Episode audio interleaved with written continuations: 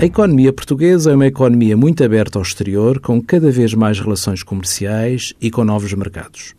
No dia a dia dos negócios, por vezes os empresários não se apercebem de certas normas fiscais que, por vezes, não tendo sido devidamente acauteladas e fundamentadas, lhes podem causar grandes dissabores.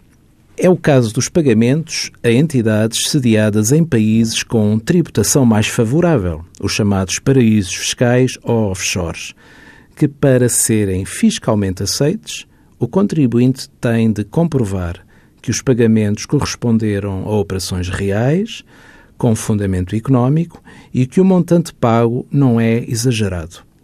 Caso não o consiga demonstrar, o montante pago não é fiscalmente aceite e é ainda tributado autonomamente a uma taxa de 35%. Estas situações uh, acontecem todos os dias.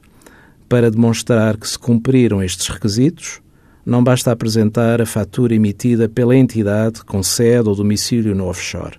Com um exemplo, os ouvintes compreenderão o que está em causa. Imaginemos o pagamento de uma comissão de intermediação imobiliária de imóveis situados em Portugal a uma empresa sediada num offshore. Torna-se necessário demonstrar que o intermediário realmente promoveu os imóveis em sites especializados ou em revistas ou por qualquer outra forma. Pode-se também juntar comprovação de deslocação do intermediário a Portugal para visitar o imóvel e o promover. Deve-se também comprovar que a comissão cobrada corresponde ao valor padrão nesse território, em operações similares e ao segmento do mercado em causa.